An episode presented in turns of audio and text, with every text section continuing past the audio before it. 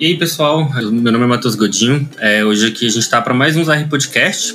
O nosso tema vai ser falar sobre design para produtos digitais. Então, entender como que essa nova área interage com produtos, produtos digitais, com a área de desenvolvimento, quais as metodologias que a gente tem agregado a essa nova área, como que a gente lida com isso dentro das RP e como que as nossas equipes trabalham com o design. Então, como que toda essa é, como todo esse impacto do design dentro do, do nosso desenvolvimento de produtos. É, e aqui a gente está para como, como convidado hoje, a gente tem novos participantes, a gente tem o Kalil. E aí pessoal, é, sou Kalil, sou desenvolvedor de software aqui na ZRP, atuo principalmente como front-end developer aqui é, e já participei da concepção de dois produtos aqui dentro. É, a gente trouxe o Iagão também, Olá pessoal, tudo bem? Sou Pio aqui dentro da ZRP, Iago Machado. Já trago uma pergunta aí para vocês sobre o que é o sucesso do produto de vocês. É, para participar também tem a Ana. Oi, gente. Eu sou a Ana, designer aqui da ZRP desde 2019, então já consegui passar por alguns projetos. E é isso aí. E a Camila. Oi, pessoal. Eu sou a Camila Coelho, atuo aqui na ZRP em um projeto e sou do time de UX. Bom, para começar a nossa conversa, é, a gente pode falar um pouco sobre o que, que é o, o, design de produto, qual é a sua importância é, e, entender qual, qual, qual é a, como que isso afeta, né? Qual, o que, que o design de produto traz para um produto em si.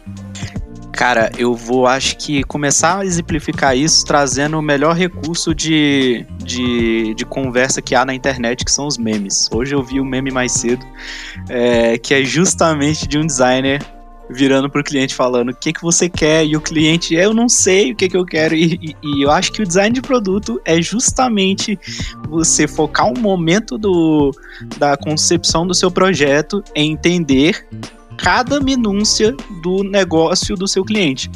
É, talvez até mais do que ele, porque eu creio que na maioria das vezes esse é o momento que até mesmo o próprio cliente vai conseguir entender, putz, meu produto vai atingir esse tipo de pessoa, é, vai fazer esse tipo de tarefa, é, e, e o design de produto, ele sem ele a gente não consegue ter rumo nenhum do projeto. Né? Então a gente começa a entender persona, a gente começa a entender para onde que o produto vai, o prazo desse produto, principalmente, né? Porque é, quando o design é que vai mandar até no prazo para esse projeto ficar pronto. É, então é um momento que eu acho que não envolve só realmente um designer, um cara que sabe desenhar, um cara que sabe fazer montagens na internet, no computador, mas também todo tipo de profissional que, que cabe dentro daquele projeto, né? Então a gente seja aí o, o, o próprio, a própria pessoa de negócio, o próprio designer, desenvolvedores de software, é, e até muitas vezes até o próprio um, um, uma, uma amostra de clientes, né? Dos próprios clientes desse produto. É, é isso mesmo que o Carlinho falou. Eu queria complementar aqui que, acima de tudo isso, é proporcionar né, uma experiência satisfatória para alguém que vai usar aquele produto, né? Então a gente identifica ali todos os aspectos dentro daquele produto e a gente desenvolve, né? todo o contexto do projeto centrado naquele usuário, né? Que no final é como a pessoa vai se sentir utilizando aquele produto. E eu acho que isso atinge vários níveis de produto, né? Não só os digitais, eu acho que em todos. Então, é bem interessante essa discussão que a gente está abordando aqui. Sim. Trazendo até um. Rapidão, já, foi mal. Trazendo até um espectro é, bem engraçado, assim, bem fora do, do que a gente tá até para discutir aqui dentro. Você até falou da, da, de fora não só os digitais, mas eu assisto muito alguns vídeos no YouTube de um cara que é designer de produto para utensílios de cozinha. E você vê que é muito engraçado. Que você, cara, é, as coisas que ele observa, né? Cara, não, mas e se, e se teu cliente tá com a mão engordurada? Se teu cliente uhum. tá com a mão. Se o teu usuário tá com uma mão molhada, se ele tá pegando em outras coisas, ele vai conseguir usar teu produto. E a gente vê que, cara, sem aquele cara ali, todo produto seria um fiasco praticamente. Porque você vê também cada engenhoca que não faz o menor sentido se não tivesse passado pela mão daquele cara para falar, cara, isso aqui não. Você precisa de ajustar isso aqui, porque seu cliente naquela situação ali é, vai precisar de, de executar essa tarefa de uma maneira diferente. É.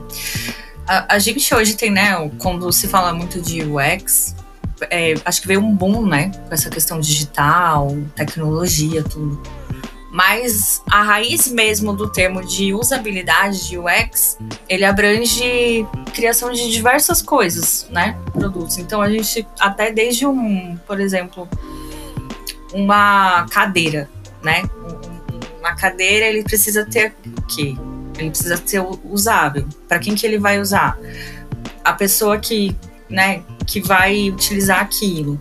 Ela tem um comportamento assim ou assado. Então, o papel do UX é muito ver aquilo, né, que entender, decifrar o usuário, né? Entender a persona e a partir disso desenhar uma solução que tenha um, um sucesso. Perfeito, perfeito. E até complementando, Camila, eu acho que você tocou num ponto extremamente importante que está muito relacionado à cultura né, de clientes que a gente acaba desenvolvendo projetos aqui dentro, né? E que está bastante relacionado com dois conceitos que o design, né, enfim, traz, né? Na verdade, são duas abordagens é, de design, que é o design centrado no usuário e o design de experiência humana, né? que são dois conceitos diferentes, mas dentro de uma cultura eles proporcionam uma jornada mais agradável né, para um, um possível usuário final. Né? Então, diferenciando esses dois conceitos, né, o design centrado no usuário é uma abordagem bem mais voltado para as necessidades, desejos, características desses usuários, né?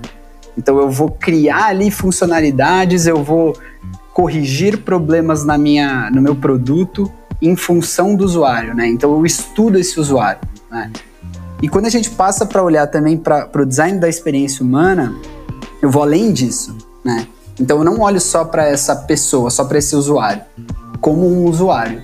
Eu trago uma experiência humana dentro disso, né? Então eu não passo a olhar só para as necessidades, só para características, contextos de uso. Eu também estou olhando ali, quando eu falo de design de experiência humana, é, emoções, percepções, valores culturais, o que, que essa pessoa ouve de música, como que essa pessoa acorda, como que essa pessoa usa meu produto, se ela usa no trem, se ela usa em casa, se ela usa no dia a dia, né? E aí tudo isso vai trazendo algumas oportunidades e se a gente atacar, a gente vai atingir consequentemente o sucesso do produto. Porque todo produto tem usuários, né?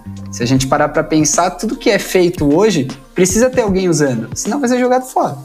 Né? Acho que partindo daí a gente começa já a evoluir também muito para esse lado de cultura, né? Sim. Inclusive um dos pilares, né, que a gente fala em UX é a empatia, né? Empatizar.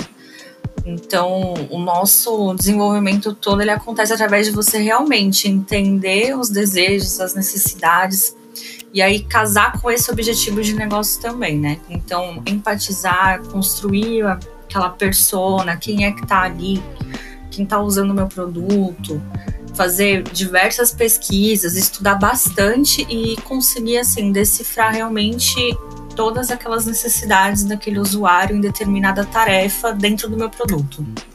Perfeito. Perfeito. É, dando um, acho que dando um exemplo, né, mas para exemplificar mesmo esse conceito, acho que podemos focar bastante no iFood, né? Eu gosto de falar do iFood porque é um produto. Você fala iFood, tudo delivery, pensa no iFood, né? Acho que todo mundo aqui usa iFood, né? Não conheço pessoas que não usaram ainda o iFood desde que foi criado mas é, eles trazem essa cultura de, de centrar dentro, no usuário mesmo, né? Então, eu, todo o, os próximos passos que eles acabam tomando é com base na observação das jornadas que cada usuário tem.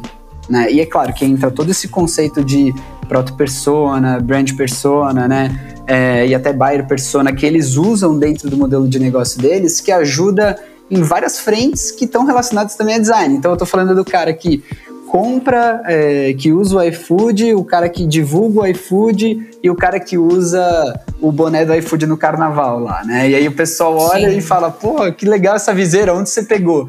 Eu nem sabe o que é iFood, mas está usando ali uma viseira do iFood, né? Então, pô, tudo isso é pensado, né? Todas essas pessoas que estão nesse ciclo elas têm algum ponto em comum relacionado ao iFood e que o iFood faz questão de observar essas pessoas para elas continuarem usando o aplicativo, né? Para cada vez trazer mais valor e elas continuarem usando o aplicativo. Mesmo que não haja concorrentes ainda, né? Porque acho que, enfim, né, partindo para o objetivo principal do iFood, olhando para esse principal objetivo em si mesmo, é, acho que não tem nenhum concorrente. Claro que acaba entrando em outras áreas, né? A gente tem o rap. O rap, ele é um concorrente direto do iFood. Eu não sei se vocês já chegaram a usar alguma vez. Eu uso bastante, inclusive. Eu acho que ele acaba sendo um pouco melhor que o iFood, só que peca um pouco na execução do, do produto em si, né? Tem algumas coisas que você vê ali de usabilidade que é meio confusa. Mas em termos, por exemplo, de cupom, essa dinâmica com o usuário, eu acho que o rap ele atende mais. Eu, é verdade. É, eu utilizo ele para absolutamente tudo. O rap, por exemplo, você encontra desde itens de perfumaria até casa e construção. Né? Aí o iFood passou a fazer esse tipo, esse, colocar esse tipo de mercado, né, depois de um tempo, mas quem começou uhum. a fazer isso era o rap. Então as pessoas pediam, tipo, cabo, ai, tô precisando de um cabo que não tem aqui, pedindo rap. E aí agora que o iFood começou a implementar, é, colocar mercado, né, mercado, farmácia, pet e algumas outras lojas. Mas eu acho o Uber Eats que o... mudou um pouco a dinâmica mais ou menos por é. conta desse caminho, não foi quase isso? Foi. O Uber Eats, na verdade, ele. Eu nunca utilizei muito ele, eu utilizei uma vez, mas eu não achava ele vantajoso porque além de você pagar pela mercadoria, você tinha que pagar pela entrega. Né? Eles eram valores separados. Ainda implementaram uma taxa depois. Isso. Afastava muito do, do, do, do, usuário com isso. Isso. Tanto é que ele acabou morrendo aqui no Brasil, né? Ele não, não ficou. Mas eu acho que o rap é um concorrente aí bem forte, assim, do iFood. Talvez se o rap tivesse um investimento numa, acho que numa equipe de UX, de desenvolvimento um pouquinho mais refinada, teria potência, assim, para bater mais ainda com o iFood. Sim. O que eu gosto desse exemplo é que quando a gente tá falando de produtos digitais, claramente, são dois aplicativos, né? Tipo o iFood, um aplicativo BR, e o Rap, um aplicativo da América, da América Latina também.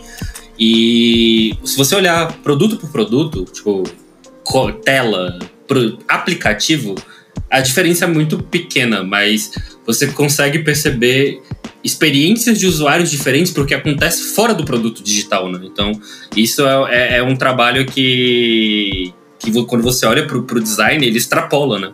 Ele extrapola aquilo que está em tela, que ele vai extrapolar a sensação que o usuário vai ter por ele estar tá esperando a comida, Sim. por ele não, não entender uma taxa. Então, não é simplesmente eu tenho uma tela aqui e eu vou fazer o usuário entender uma tela. A experiência do produto inteiro. É, eu gosto de, de, de, de ficar olhando review de aplicativo em loja.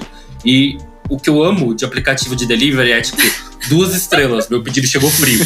Tipo, Gente. você vê que o usuário que é quem Sim. Eu tá achei tá que eu era a única pessoa mas não é culpa que do aplicativo. lendo review de de entrega no iFood.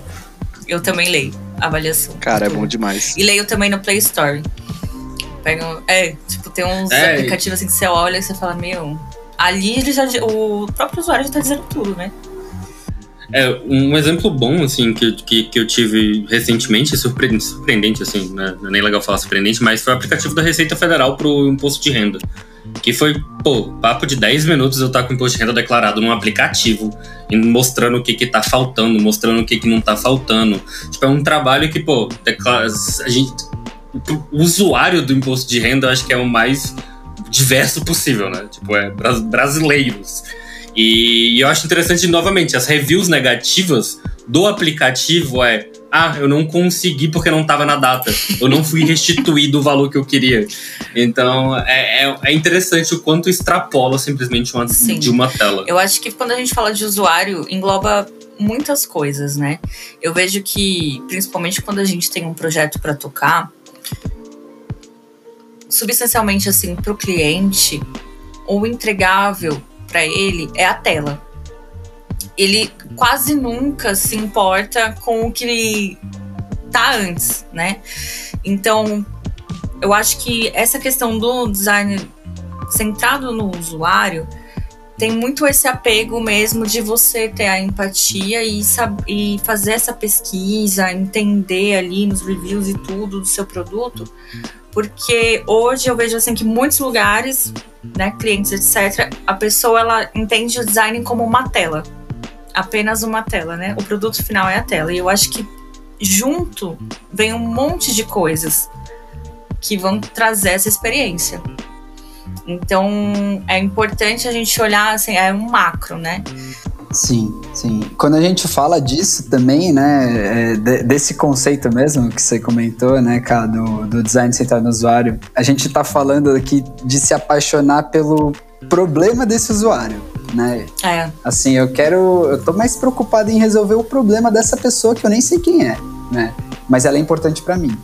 Então, Sim se a gente atingir essa pessoa, se essa pessoa gostar, ela não só vai usar, né? Às vezes ela consegue até recomendar, que daí a gente está falando ali de um ciclo de vida do produto, em um estágio onde a gente depende muito dessa referência, né? Dessa recomendação para outros clientes, né? Outros clientes finais, outros usuários finais.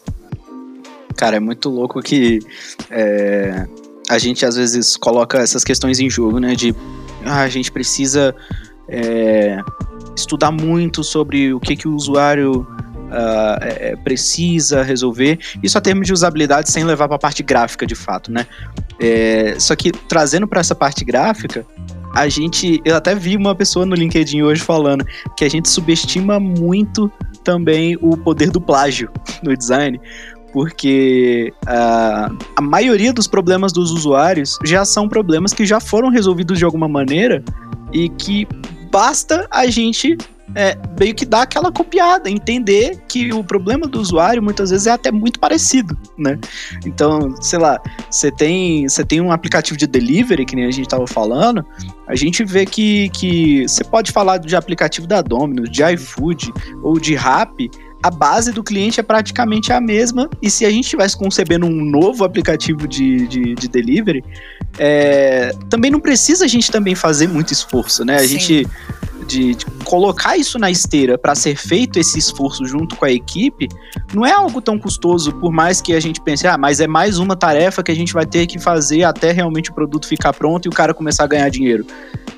É, é mais uma tarefa, leva sim tempo, obviamente, mas se a gente parar para pensar, cara, você não vai precisar também reinventar a roda. São coisas assim pequenas e, e, de, uma, de uma certa maneira simples, né? Que a gente traz para a discussão de, de como um produto deve ser concebido, que no final das contas é, é, é, muito tranquilo, né? É uma conversa muito tranquila. Sim. E assim, você falou um ponto importante, Calil. É, se a gente for, enfim, né, considerar isso, né, uma interface de um produto ali, né, um, uma plataforma, por exemplo que tem determinada estrutura, tais componentes ficam em tais lugares, isso já foi comprovado que tem um número grande de usuários. Se a gente pegar isso achando que a gente vai trazer os, esses usuários, né, que, pô, beleza, isso já foi comprovado que é útil, né? E aí eu vou trazer essa mesma plataforma para um outro mercado, para um outro cenário, né? a galera acha que isso funciona 100%, né? E a gente tem que tomar cuidado com isso também, né? Porque funciona para esse público, funciona para esse cenário, né? Para esse mercado. Quando a gente traz, a gente, às vezes a gente pode não estar tá trazendo usuários nossos. A gente está trazendo usuários que funcionam num outro mercado, né? Então assim, Total. não significa que copiar. Eu acho que assim, são vários pontos, né? Prós e contras em relação a, a, referências, principalmente no estágio inicial do produto, né? Acho que isso é muito importante para ganhar tempo e custo, que no final é o maior desafio e, e inimigo dos projetos em startups, né? Então acho que uhum. todo mundo aqui concorda. Sim. Mas, mas eu acho que tem que tomar um pouco de cuidado com, com esse tempo, né? Quanto que vale esse trade-off de trazer algo pronto, né? e, e puxar alguns usuários, porque daí de repente, imagina, né? Pô, o, o, o usuário final tá lá usando o iFood, né? Aí eu trago a estrutura do iFood e jogo numa plataforma de streaming, por exemplo, né? Que, sei lá, se fosse um, um concorrente do Netflix, né? Uma hipótese aí de, de concorrente do Netflix. Tipo, a galera que usa esse aplicativo é, do, é, do iFood, quando eles entrassem lá, eles vão falar, pô, legal, eu consigo ver aqui que tem a mesma estrutura, mas onde que ficam os filmes tal? Onde que eu faço os filtros dos filmes? Né? Naturalmente, eles vão procurar nos mesmos filtros que o iFood tem, né? Mas a gente está falando de filtros de comida, né? não filtros de filme, né? Então, entra muito essa complexidade também. Esse, Acho que essa linha tênue é. entre design de, de produto e design de, de design gráfico, é. né? Que aí o cliente às vezes olha, ah, não, eu tenho uma telinha aqui é, eu tenho a tela pronta, não, meu produto já tá pronto para rodar, vamos embora que tá, tá dentro. Ou então, né, até um, um, parecido disso, né? Não, a gente já tem um design system, é só, é só o, o nosso estagiário aqui montar a telinha que também já essa feature já tá bala para ir para ir pro jogo. É. Sendo que não é. Você tem o design gráfico, tá pronto, tá bonitinho, pode estar tá maravilhindo ali. Só que aí você bota para rodar. Aí outra coisa, aí é design de usabilidade, é onde a galera realmente começa a perceber esse valor do design de experiência do usuário e onde realmente que, que, que a, a dor vai bater ali, né? aproveitando esse gancho, né, que o Ian comentou, a gente tem uma heurística de Nielsen, não vou lembrar qual que é, mas que ela fala sobre a similaridade. Então, assim, eu tenho um site, por exemplo, de streaming conceito da similaridade é o quê? Todos os sites utilizam um filtro determinado numa posição. Eu vou construir o meu site também nessa mesma posição, porque o meu usuário, ele reconhece, ele é muito reconhecimento, ele não lê, ele é um ele escaneia, né? O usuário ele não lê, ele escaneia. Então, tudo aquilo que for semelhante no mesmo segmento, você facilita. E essa é uma das heurísticas. Então, é também pegando o gancho do Calil. Às vezes é uma pessoa que, né, que não tem esse entendimento e aí ela fala: ah, não, vou montar o meu botão aqui porque eu acho que meu botão é bonito aqui. Mas na verdade não vai ter um bom resultado, porque não é o que você acha que é bonito ou não. Na verdade, é aquilo que o usuário ele tem como reconhecimento, né, de toda trajetória dele na web. Então a gente vê que os sites eles são muito semelhantes e tá tudo bem ser semelhante. A usabilidade, ela, o produto ele tem que ser fácil de usar. O produto tem que ser simples. O cara tem que bater o olho, ele tem que saber aonde ele vai, em que botão que ele clica. Então eu vejo que tem muito cliente também, às vezes, que eu já deparei na minha vida, que a pessoa quer fazer uma coisa extremamente inovadora né? Tipo, ah, vai ser, é, quero inovador, não quero igual. Só que não tem problema ser igual, entende? Uhum. Então, eu acho que. Tipo, não faz é. sentido é. o Telegram e o WhatsApp serem diferentes. Exato. Por que eles seriam diferentes? Os dois são chatos. É, exato. E tá tudo bem. E, e aí tem um ponto muito é, importante também, que é aquele ponto de sempre achar que você pensa igual ao usuário do seu produto, né? E, é, ah, isso e assim, é, esse é o grande problema, né? Porque, assim, Gente, você sim. não pensa igual a todo mundo. Você pensa. Assim, às vezes você pensa igual a uma pessoa ou outra, né? Vocês têm algumas coisas em comuns, mas a maneira de pensar é completamente diferente, né? Sim. Os, o ponto do, do, do, do, do usuário final, né? Acho que falando um pouco mais em relação a isso, hoje a gente vive num mundo VUCA, né? Que a gente fala no mundo dos produtos, que é o mundo volátil, incerto, é, adaptado e complexo, né? Adaptável e complexo. E em meio a tudo isso, a gente perde quem que é esse protagonista do nosso produto. Né? Então, o cliente entra trazendo que ele vai ser o protagonista, ele vai te trazer uma maneira que ele pensa, você vai tentar executar algumas metodologias para abordar usuários, né, e entender o que de fato o usuário final vai usar. Mas a gente sabe que o grande malabares de desenvolver um produto é colocar tudo numa mesma balança, né? Então você considerar inputs do cliente, você considerar inputs que é, são boas práticas, você considerar inputs de usuários finais, porque no fim das contas a gente acaba se questionando, né? O, o que, que é um produto de sucesso? Né? É bem filosófico, assim, é bem reflexivo, porque é isso, né? E aí, assim, como que é, a gente passa a entender esse usuário final? Como que a gente pula para essa abordagem em relação ao usuário final, que é quem vai usar nosso produto de fato, é tentar trazer, executar, na verdade, o maior número de metodologias para a gente conseguir capturar o maior número de informações e conseguir comprovar o uso e o sucesso desse produto né? Que no fim das contas é o, o, objetivo que todo mundo quer atingir, né? Quem que não quer ter um aplicativo, uma plataforma com todo mundo falando bem, né? Eu acho que, Sim, meio, principalmente no meio de produtos e trazendo também um pouco essa parte de design, tá bem relacionado a isso, né? Sim. Até porque, assim, quando a gente fala de produto, existe um abismo, né, entre crescimento e maturidade. E muitos não passam pela maturidade e acaba dando tudo errado e tem que voltar sim, do zero. Sim. E isso é muito ruim, falando no, no macro, né, porque a gente também fala em questão de receita, né, não tem como não falar em receita. Mas eu vejo o que é assim, em alguns projetos as pessoas têm dificuldades em entender que ela não é o usuário dela né? Então tem que ter um trabalho ali de você construir, mostrar quais que são as, né, as, a importância mesmo de você fazer uma pesquisa muito aprofundada, de você fazer uma coleta de dados bem vasta, pra, porque na verdade tudo está interligado. Né? Você só vai ter um sucesso de um produto se você atender bem o seu usuário. Perfeito. Né? E para você atender bem o seu usuário, você tem que fazer uma série de pesquisa, uma série de coisas que não tem jeito. É o resultado final, né? Então eu acho que o pessoal, assim, tem um cliente principalmente tem um pouco de dificuldade em, desconstruir essa ideia e entender essa importância.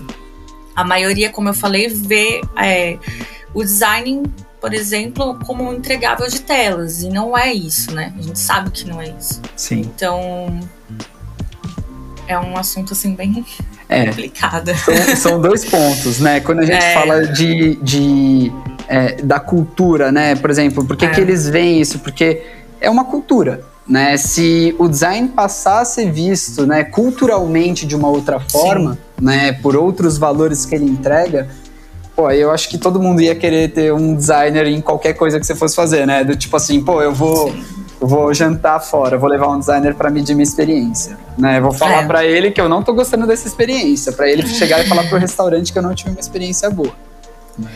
Sim. Coisas assim. Mas eu acho que é cultural mesmo, Iago, porque assim, em todos os lugares que eu tive experiência, é até meio triste admitir, mas é. Você é o entregável de telas, Sim. né? O mercado brasileiro ele é assim, em 90% dos lugares é assim né? Alguma empresa ou outra que é muito grande, aí ela tem um, né, um, um time enorme focado nisso e segmenta tudo, mas assim, 90% é isso. O designer ele é entregável de tela.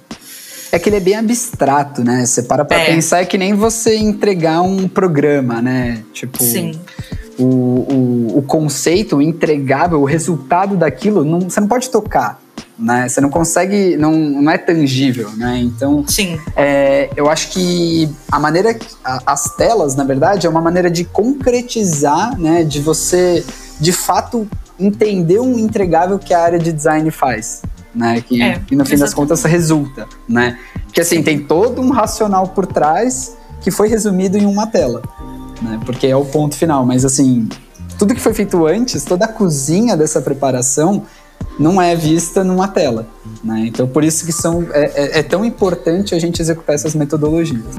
A gente tem os testes de usabilidade, né? Então, tem quando a gente termina um protótipo navegável, a gente pode fazer uma entrevista, um grupo focal, pode fazer também o way tracking, né? Que a gente faz o monitoramento do, do percurso do usuário dentro da plataforma.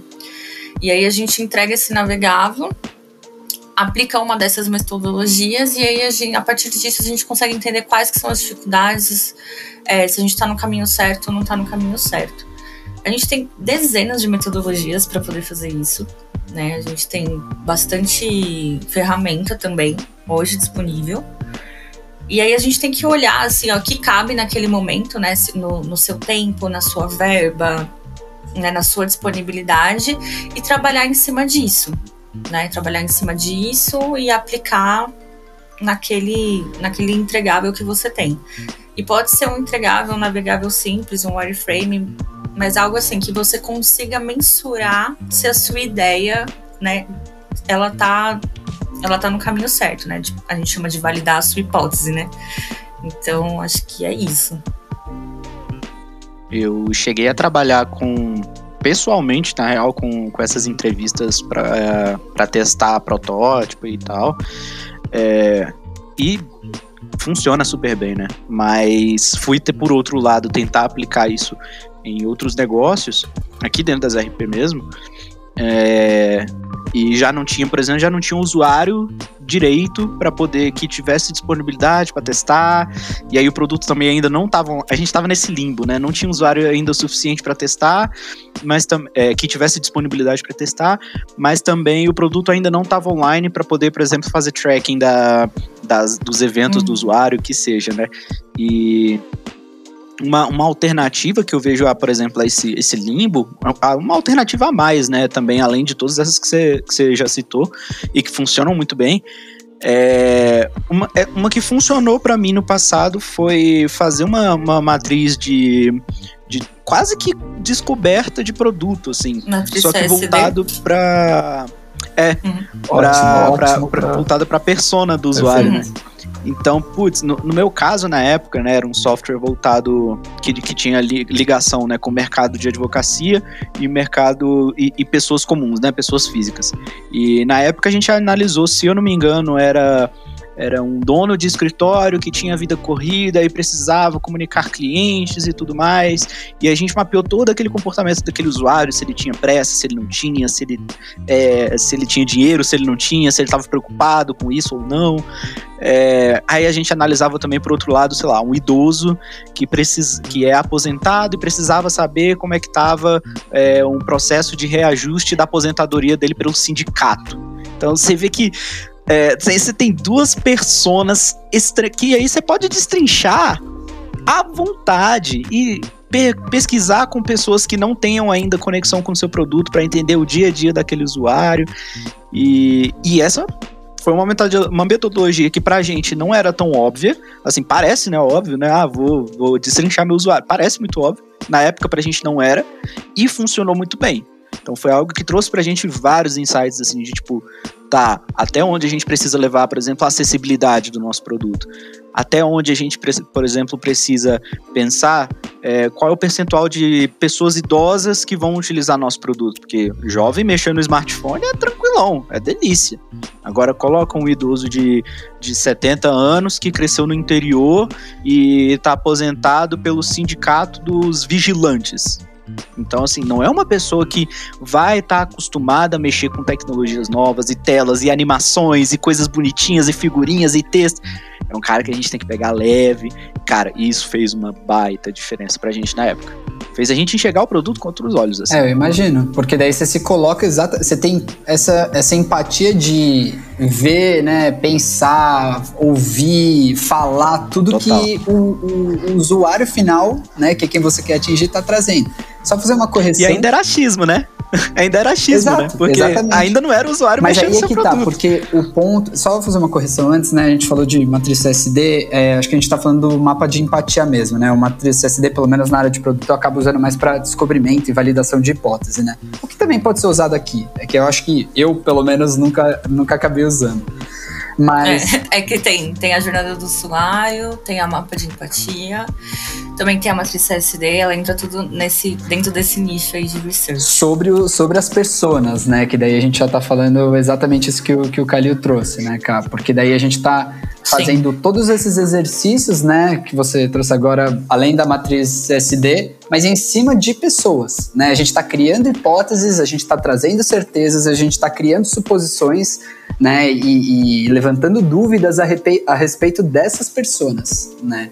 Que a gente acha que a gente vai conseguir atingir. E aí é muito louco, né? Porque é um aprendizado constante. A gente aprende, construi, constrói, mede e aí a gente vai ver no fim das contas que, na verdade, nosso público-alvo não era esse, né? Nossas, nosso, Total. A, a persona não era essa. É, é trazendo uma, uma provocação nesse sentido, é, dá para entender um pouco que esse conceito de você descobrir o seu usuário às vezes é mais. É, é, é a primeira coisa a ser feita, né?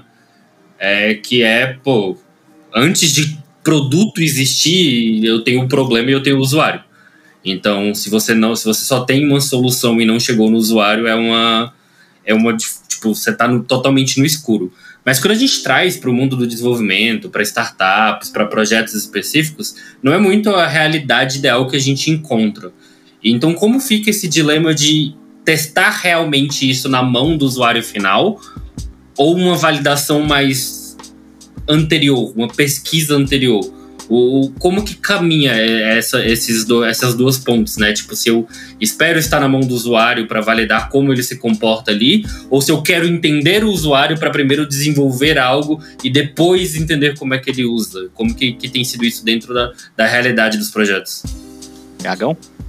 É, eu acho que isso que é legal, né? De, da gente ter várias metodologias também, porque a gente consegue explorar vários níveis dos usuários em momentos diferentes. Então, acho que não existe uma regra, claro, né, do que a gente pode fazer primeiro, mas Sim. tem uma diretriz mais ou menos de como isso acontece. Então. Tipo, boas práticas, é. Sim. Eu acho que tem que ter o um feeling, né? A gente, é que nem o Godinho falou mesmo, a gente, no cenário ideal a gente fala de pesquisa, teste, tudo. Mas no dia a dia a gente sabe que assim, a gente não às vezes não vai ter isso, tempo, né? às vezes a gente não vai ter verba, a gente não a gente tem que saber, assim, como profissional, é, o que, que eu posso utilizar daquela metodologia que vai me ajudar naquele resultado, né? Então, acho que é meio que uma parada de feeling que a gente tem que ter. Tem uma, tem uma parada, um, tem um capítulo, na real, no, no livro que até foi lá da palestra que eu fiz dentro das RP, que é o da psicologia, Leis da Psicologia Aplicada UX, que tem o último capítulo do livro, ele justamente fala como aplicar esses princípios de design, toda essa história é, no, no, dia a dia, né, no, no produto de fato. E, e, o que ele traz muito é justamente esse ponto, né? O, o, o, ponto mais, mais óbvio do nosso dia a dia, que é que realmente cara, não vai dar para aplicar todas essas coisas bonitinhas de teste e tudo mais no dia a dia. É, isso é, é quase que todo mundo já, já entende disso. É bonito, é maravilhoso, é, é funcional, mas não é a realidade. Mas ele estabelece isso, essa cultura dentro do próprio time é, de maneira que ele, ele define com, com, esse, com esse time é, quais são as diretrizes que, que esse time vai tomar para conceber esse produto. Então, por exemplo, é, ele junta essa equipe, alinha e define é, quem são as pessoas, o, o, que, que o produto faz, quais são os critérios de, de, de análise, de fato, daquele, daqueles princípios que, que, que os princípios vão atender e né, coloca tudo para jogo, para a galera discutir. E ele faz o seguinte: a, a, no final desse processo de reunir com o time criar, para criar essa cultura, ele justamente coloca. É, no, no caso do, do, autor do livro, ele a metodologia dele é colocar quadros na, na própria empresa com, com, as, com as imagenzinhas que fazem o pessoal sempre lembrar desses princípios, né? Então, é, por exemplo, tem um, tem um que ele coloca aqui. Deixa eu achar o ponto para corte aí. Aí tem um ponto que ele coloca aqui, por exemplo. É, cara, é, nosso produto sempre tem que ter clareza em detrimento de opções. Então, aí ele coloca por que disso. De acordo com a lei de Rica, a gente sabe que o tempo necessário para tomar uma decisão aumenta com o número e complexidade das opções. Então, para atingir esse objetivo, o que, que nós iremos fazer? Limitar as opções em no máximo três itens por vez. Oferecer, quando for útil, breves explicações claras e com máximo 80 caracteres. E o que, que ele faz né, quando ele constrói isso junto com o time? Ele coloca regras que igual a Aninha falou, vão virar boas práticas, né?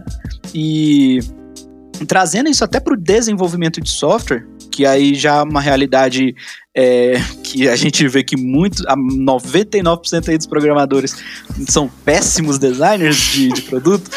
É, e eu trago isso com uma, com uma, uma analogia. Analogia não, eu acho que é bem a realidade mesmo, né? Dentro do mundo de desenvolvimento, a gente fala muito de, de estética do software para ajudar a manutenabilidade entre os desenvolvedores, né? Ou seja, não vou construir um software com uma variável que se chama A porque ninguém vai mais saber o que, que significa aquela variável, né? Então eu vou criar um código que faça sentido para outras pessoas lerem, é como se fosse um diário, né? É, e, e tem livros, né, que falam sobre quais as melhores boas práticas e tudo mais. E, e eu acho que trazer isso, é, trazer o design de produto no geral pro desenvolvimento de software é quase que a mesma coisa de trazer a, a metodologia de clean code para desenvolvimento, que é justamente é, como é que a gente vai instigar os desenvolvedores, por exemplo, é, a, a, fazerem produtos que sejam naturalmente mais, pelo menos um pouco mais efetivos e melhores. Cara, criando boas práticas. Então, pô, é, a gente vai colocar uma, uma caixinha de texto pô, essa caixinha de texto tem que ser informativa. Assim como a gente pensa, ah, eu vou criar uma variável, tem que ser uma variável com um nome que faça sentido. E, e eu percebo que é, é, é trazer isso para o dia a dia praticamente se resume a boas práticas. Porque ninguém vai parar para pensar, ah, eu preciso aplicar aqui a metodologia da décima quarta, nem, nem tem décima quarta, mas da sexta lei de Nielsen e eu preciso aplicar essa metodologia. Cara, não é assim que funciona. É uma questão de estar enraizado na gente, né? Eu uhum. sinto que tem que estar enraizado na gente pra gente saber que, opa, não, é mais ou menos pra cá, é mais ou menos pra lá. É, não pode ser dessa forma, porque eu sei que vai ter um usuário ali que vai ter problema com isso. É, é igual, sei lá, você codar um, um, botão que não faça que o usuário não consiga clicar porque é muito pequeno. A gente sabe que não faz sentido por quê? Porque tá enraizado na gente, né? Tá enraizado na gente que não faz sentido o botão muito pequeno, porque a gente sabe que pela usabilidade o usuário não vai conseguir clicar. E aí vem, né, diversos outros conceitos que a gente pode agregar nessas boas práticas. Eu acho que é isso que forma até um bom produto, uma boa equipe de desenvolvimento e até uma boa equipe de design de produto como um todo, né? Até digo que o design de produto não é um trabalho de uma pessoa ou de cinco pessoas. Acho que até do time de desenvolvimento que nem vai mexer com, com Figma ou Illustrator que seja e que realmente vai tem que contribuir tem que contribuir com aquilo ali, Total. porque cada um traz uma percepção de um ponto de vista completamente diferente. Né? Perfeito. Isso me lembra um pouco também da do método do método do Lean, né? Do Lean UX, que é que diz que todos nós, né, somos responsáveis pelo, pela usabilidade, né, do design de produtos, desde, por exemplo, os desenvolvedores, o pessoal no marketing, design, todo mundo, uma equipe multidisciplinar ali envolvida, né? Então, eu acho que é bem isso mesmo. Você abordou, é muito importante todo mundo tá tá aí construindo junto, né? Eu acho que até é, complementando, né? Como que cada um dentro do seu papel consegue contribuir com, com o design, né? Com, com a interface daquele produto além dos usuários finais, né? Porque daí a gente já está falando de uma, uma, uma, frente mais interna, né? Vamos dizer assim.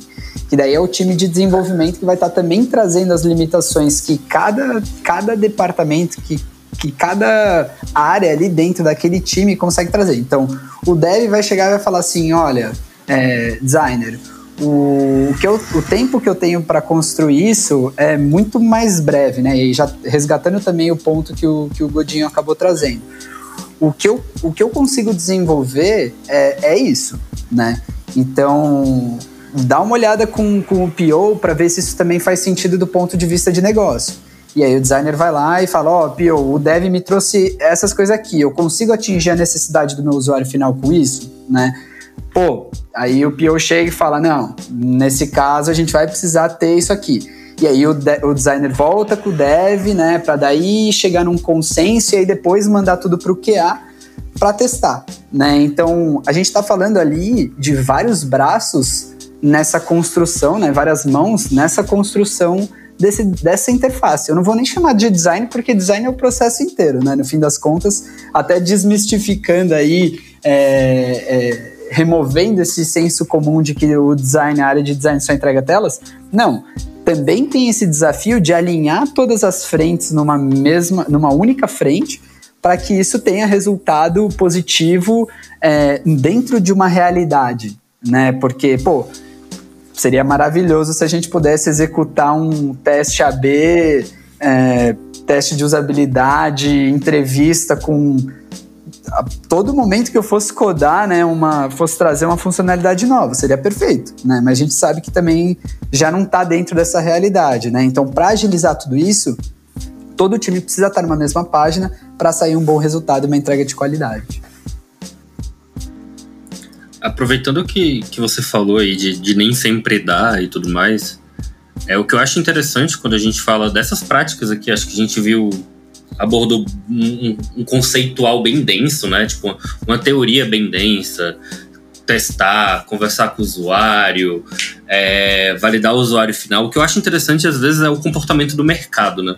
Falando de dentro de quem trabalha de um projeto que geralmente vem como uma, uma, uma solução, vem como uma demanda. Então, chega, eu preciso fazer essa solução. Então, quando, quando um, um cliente fala que ele precisa fazer essa solução, eu acho que no nosso papel a gente entende que a parte do definição do produto ela tinha que estar tá pronta já, né? Eu acho que isso é outro é outro produto a ser vendido a um cliente final de uma consultoria é a definição do produto. Porque aí sim que a gente vai trabalhar, fazer tudo aquilo que o Calil falou, persona e possíveis envolvidos, mas às vezes a gente não tem esse privilégio como equipe de desenvolvimento. Às vezes chega um Figma, por exemplo. Às vezes chega um design system, às vezes chega, eu preciso fazer isso, eu preciso fazer o iFood de, de batatinha. Sempre tem alguma coisa do estilo. Que todo esse trabalho foi perdido, né? Tipo, não, não perdido, mas às vezes uma pessoa não fez, ela quer realmente validar aquela hipótese, ou ela já fez, então. E, e aí que entra, né? Outras várias. Outras maneiras de encaixar essas técnicas, né? Tipo, pô, se o cara quer validar essa hipótese, eu não vou ficar fazendo entrevista com o usuário aqui nesse momento. Eu preciso focar melhor, na, na, na, às vezes, na experiência do produto mesmo, entender? A experiência do produto, validar a validar a experiência do produto com aquele usuário, não se aquele cara é aquele usuário. Então, eu acho que, que essas realidades, elas batem muito a porta do projeto, né? Eu acho que, principalmente a, os designers que estão aqui, cada projeto, às vezes, traz uma realidade diferente para para ferramentas diferentes, né? Então, eu, eu, eu gosto de, de, de, olhar esse sentido que às vezes é uma falta de maturidade do mercado, às vezes você pega uma startup que já é outra coisa, aí, aí sim ele está sedento para validar o produto, mas chegam realidades diferentes e você tem que controlar esse arsenal, né? Você tem que entender, beleza, é isso, é isso que a minha equipe tem como desafio, então vamos trabalhar com o que tem disponível e manter as práticas de um bom designer de produto aqui dentro. Né? É, eu acho que, tipo, mesmo quando o cliente ele traz um escopo de, do que ele quer, acho que é muito importante que a gente, dentro do projeto, tenha uma visão crítica em relação ao que ele trouxe, né? Porque exatamente isso, o cliente não vai ter a mesma visão que um designer tem sobre o design do que ele está fazendo, né? E acho que é nosso papel também saber sistematizar como é que o design tá tá, tá feito, né? Dentro daquelas ideias onde que tá faltando alguma validação ou alguma informação que a gente sabe que é muito importante para aquele produto que talvez o cliente não tenha visto e que a gente tem que Assim, como designer responsável por aquele produto, a gente tem essa responsabilidade de trazer essas necessidades também e saber argumentar com essas pessoas para eles entenderem a nossa visão também. Sim, total. É muito louco que eu vejo até como duas etapas separadas, né? O Godinho até trouxe, né? Tem etapa de startup que a galera tá sedenta para descobrir quem é o usuário e, e, e, eu e Iago, por exemplo, a gente já caiu num projeto que o usuário já era validado, os caras já sabem, não, é esse que o usuário, ele é desse jeito, pá, pá, pá, pá. Que aí a, a abordagem é até outra, né?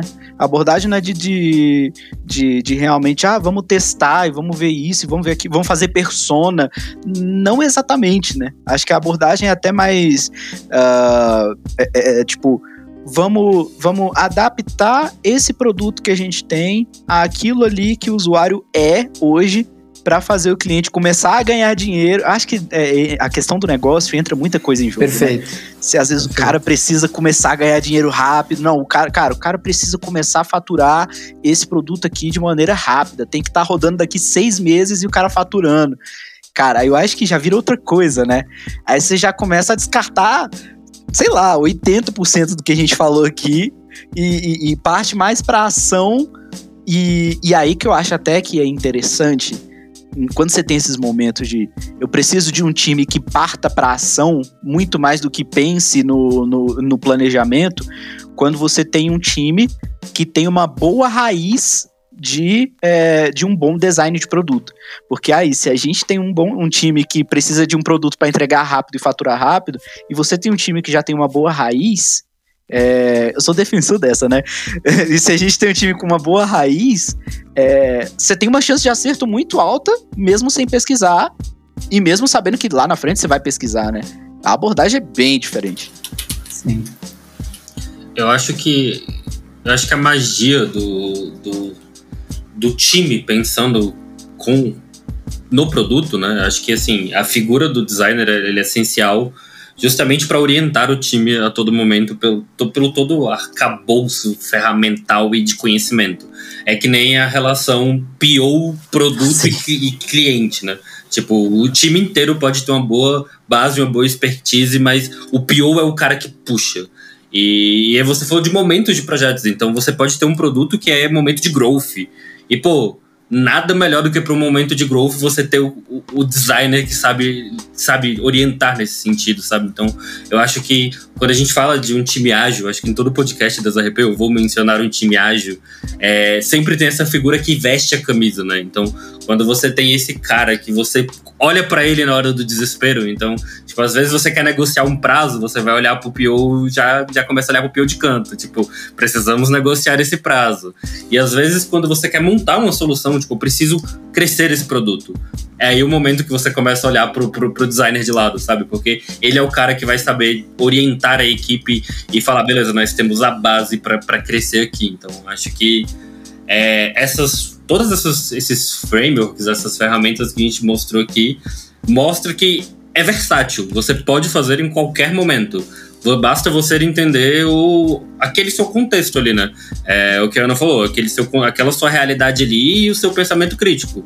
Então, ah, eu, eu nesse meu contexto, meu cliente não Tipo, o meu cliente que está pagando pelo projeto, ele não tem o dinheiro para fazer teste com o usuário final. A gente tem outras ferramentas, a gente precisa ter é, é o pensamento crítico aqui dentro. Então, beleza, eu não consigo falar com o meu usuário final agora, Vamos lançar esse produto e vamos pensar em como coletar comportamento. Vamos pensar em outras maneiras. Vamos pensar num teste AB. Às vezes a gente consegue facilitar o teste AB para coletar comportamento muito mais fácil do que chegar em usuário final. Então acho que. É o lance até da bala de prata, né, Godinho? Bolsa... É tipo, não vai ter um framework Exato. bala de prata que vai resolver teus problemas de design. Cada projeto é um projeto, cada momento é um momento, cada cliente é um cliente. Sim, sim. É, pô, é um, seria o melhor dos mundos se todo projeto que eu fosse desenvolver, né, é, como PO, claro, é, já tivesse cliente para aquilo, né? Porque, pô, eu já sei que funciona o fluxo, Sim. né? Eu já sei que aquele cara ganha dinheiro com aquilo. Então, assim, a pressão é completamente diferente de algo que está nascendo do zero, né? Eu acho que aí que entra esses momentos que o Godinho trouxe e a necessidade de você é, entender quais são as etapas relevantes para aquele momento do produto, né? Então, assim, pô, a frequência que eu tenho de validar uma hipótese no início do produto, né? Depois que eu já validei a, a proposta de valor, que eu já sei que, aquilo, que a galera usaria aquilo, né? Mas eu ainda não sei exatamente por quê, que eu começo a criar umas hipóteses tipo, ah, acho que é porque a galera tá cansada depois do trabalho. Ah, não, acho que é porque a galera é preguiçosa. Você vai criando hipóteses e aí você vai entendendo a necessidade que tem esse processo de entender o usuário, né? Então, assim, é, essa parte do momento do produto é bem relevante para você aplicar as técnicas adequadas também e aí acabar trazendo esses conceitos para dentro, né? Para dentro do desenvolvimento do produto. É, eu acho que a importância de ter um designer dentro de um projeto, acho que é justamente é, porque o designer ele traz muitas visões de várias camadas do projeto e de entendimento do próprio usuário que não é tão fácil de entender para as pessoas que não estão olhando para isso, né? Que não estão lá estudando, não estão tratando dessas coisas. Então, tipo, entender que o projeto, além de, da parte visual, né, da interface, também a gente tem várias metodologias para tratar da usabilidade do negócio, que a gente tem formas de criar arquitetura da informação e como isso é relevante dentro de um projeto, que a gente tem várias ferramentas e metodologias pensando em criar não só o produto, mas também pensar todo o fluxo do usuário usando aquilo, até tocando um pouco na parte do design de serviço, né? E conseguir alinhar, aliar tudo isso com o que o negócio do o negócio em geral quer atingir, né? Sim. Perfeito. E pegando o gancho aqui da Ana, trazendo um pouco mais né, da importância do UX design no negócio em si, a gente também tem o UX como uma redução de custo a longo prazo. Se você investe nisso antes, você está reduzindo o seu custo e a sua chance de ter um sucesso, com, de ter um produto com uma conversão muito maior, ele é bem, é bem substancial, né? Então eu acho que o UX, ele além de todas essas vantagens que a Ana citou, na parte do negócio, ele vai mitigar os riscos do produto a longo prazo. Sim, acho que é legal saber, né? Também colocar todos esses benefícios na balança e saber trazer para os decisores. Sim. Hoje acho que acaba se tornando, né, um profissional essencial em qualquer produto, principalmente nessa era que está muito mais digital do que nunca, né? Principalmente pós-pandemia, que hoje a gente tem tudo basicamente ela se resolve né, em um aplicativo, num sistema. Então eu acho que esse, o profissional de UX ele é indispensável né, dentro de um projeto digital. Boa. E até concluindo, né, se eu pudesse concluir essas, essas falas que vocês acabaram trazendo, dois pontos, né? Primeiro ponto, se resume bastante a cultura, né? E o outro ponto é a criação de telas em vários braços, né? O ponto da cultura é exatamente para você ter essa liberdade e autonomia de aplicar técnicas, metodologias, né, que agreguem cada vez mais no valor do produto, né? E a criação de telas em conjunto é, para que o time seja, para que o time faça uma entrega ágil, uma entrega certeira, para que evite retrabalho, né, evite custo, porque durante o processo de design isso não é notado, né? Mas ao final, quando o produto de fato consegue adquirir, né, quando o produto se torna uma entrega de qualidade que traz um retorno, seja ele financeiro ou em termos de volume, né, muitos usuários usando aquele produto, aí sim a galera vai entender e vai procurar o que foi feito dentro daquele, daquele produto, né? Quais processos foram seguidos e aí sim esse, é, essa frente de design se evidencia mais por conta disso, né?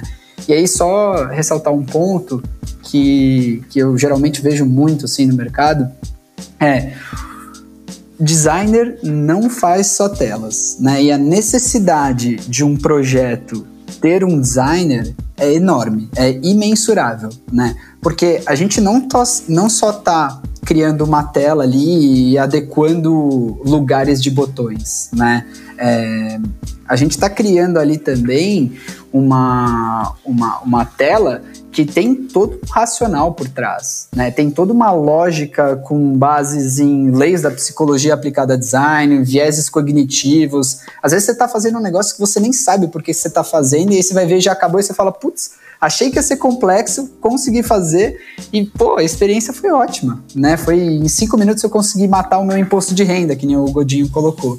Então, assim, é, é exatamente esse valor que aqui dentro das RP, né, pelo menos ao meu ver, a gente procura também entregar, né, mostrar e evidenciar o, o, valor que um designer, né, que a área de design tem dentro dos projetos e produtos que a gente constrói.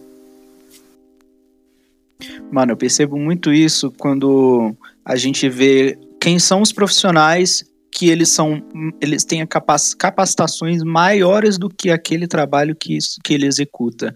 E isso dentro da área de desenvolvimento é absurda essa diferença, é notável pra caramba, porque é, um, um desenvolvedor que só sabe codar, eu até consigo julgar que, cara, pode ser o cara mais absurdo que só saiba codar ele não vai entregar nada pro time Perfeito. dele. Perfeito. Não vai. Agora, se você vê um desenvolvedor que ele consegue, ao mesmo tempo de um lado aqui, é, codar bem, do outro lado ele consegue prototipar a tela bem, então ele já vai, se juntar as duas capacitações, você já tem pô, um cara que tem noções de produto, de usabilidade. Se você bota mais uma skill para esse cara, de que é um cara que sabe se comunicar é, e, com, e, e, analisar regras de negócio, tu já sabe que ele é um desenvolvedor que vai saber captar bem requisitos de, de tela. E aí, consequentemente, vai ser um profissional que, que vai, ser agregar, vai agregar muito mais num time do que um profissional que saiba uma coisa coisa. E eu acho que eu vejo, mesmo, eu vejo a mesma coisa para um PO, por exemplo. Um, um PO que saiba é, mexer ali na, na prototipação de tela, mas que ao mesmo tempo também tem uma noção de mais ou menos para onde que vai um código. Não precisa nem saber codar de fato uma tela, mas ter uma noção, cara, já traz um valor imenso. Uma design, um designer que tem uma noção de código, cara, esse é o melhor designer possível para quem prototipa. Porque é um cara que sabe ali o que, que vai ser viagem maluca e o que, que vai ser realmente algo que vai entregar valor ali para o usuário e vai saber comunicar com o time de desenvolvimento é, aquele limiar entre o, a qualidade e a velocidade de entrega. É, então eu vejo que o desenvolvedor é, trazendo para o lado do desenvolvimento um desenvolvedor que só sabe codar, ele não sabe nada. então tem que ter, tem que ter, eu não digo nem assim experiência de fato de um cara tem que tem que ter trabalhado com cinco produtos é pior do que um cara que trabalhou com dez produtos. Eu acho que não nem nesse sentido, mas um cara que saiba explorar é, de, é, é a entrega desde o, o, o requisito até o usuário mexendo. Aí esse é o desenvolvedor ideal, né? O que a gente até mostra aqui na carreira aqui das RP de, em, em, em T, que é um cara que ele pode saber uma profundidade de conhecimento muito boa, mas ele saiba flertar ali com outros, porque é um cara que vai entregar, ele vai saber é, receber o, o, o empresário na, na, no escritório dele, recolher aqueles requisitos e entregar para a dona Maria um aplicativo funcionando no, no celular dela.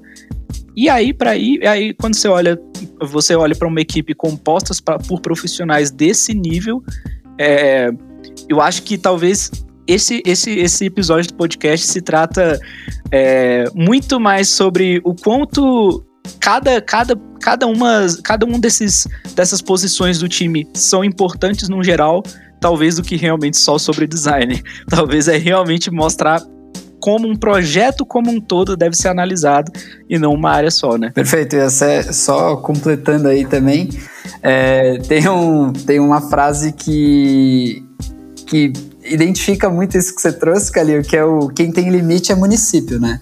A gente está aqui para resolver problema.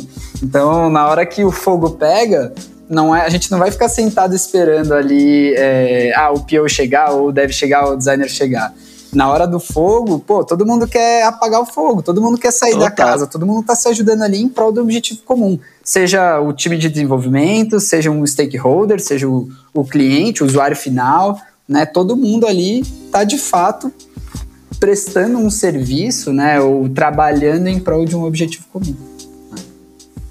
Bom, então acho que no episódio de hoje a gente apresentou né, essa nova, nova área aqui no, no podcast, né? Falou um pouco do, do da área do design. E, e, pelas conclusões a gente conseguiu ver que a importância de pensar no produto, né?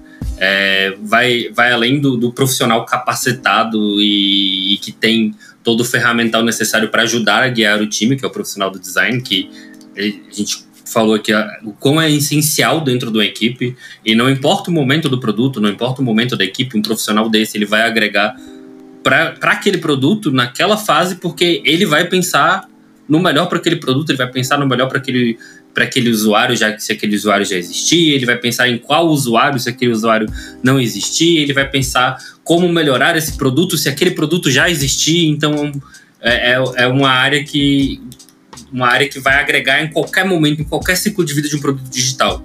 Então, o design ele não, é, não é só o nascimento, não é só a tela, ele não tem uma morte com a entrega. E, e ter um profissional trazendo essa cultura para a equipe é, é, o que agrega a você ter um, um desenvolvedor pensando no, no, no, usuário, você ter o seu PO pensando no usuário final, você ter todo mundo pensando no, no, no design do produto. Então, acho que a grande vantagem de você ter uma equipe multidisciplinar é você conseguir absorver tudo e a área do design está aí para trazer, a, trazer o, o produto final né, nesse, nesse bloco de especialidades, né? Eu vou ter o, o melhor dev montando o melhor produto final. Eu vou ter o melhor, o melhor PO coletando requisitos pensando no produto final. Então, é, a importância do produto final é, é, é, o sucesso, né? Então, é o que vai trazer o sucesso e é o que traz é, a importância dessa área, a importância desse profissional para ajudar a guiar, a guiar a equipe. Então, é, falar de designer sentado no produto, centrado ao produto, é falar de, de tudo dentro do processo de desenvolvimento. Bom, recado final, se eu pudesse também dar outro recado final aí, se não acabasse eu ficava aqui o dia inteiro dando recado final, né? Mas eu acho que tem um bastante importante que é sobre a, a necessidade, né? Focar o produto no problema que aquele produto vai resolver, né? Na necessidade de, daquele produto existir. E não simplesmente ficar é, criando uma interface achando que isso vai resolver o mundo de todo mundo. Né? Então, é, eu acho que é muito mais isso. O design centrado no usuário, ele traz muito essa necessidade de focar no problema. Esse podcast surgiu de uma iniciativa dos RPenhos e RPenhas como uma forma de propagar os nossos valores de evolução contínua, humanização e comunicação, interagindo com a comunidade e gerando ainda mais conhecimento. Se você quer conhecer mais sobre as RP, se tem alguma ideia e quer tirar ela do papel, entre em contato com a gente pelo nosso site ou pelas nossas redes sociais, que estão aqui na descrição do episódio. Não esquece também de seguir a gente aqui na plataforma, mandar sua opinião sobre o tema discutido e de compartilhar com os amigos. Até a próxima!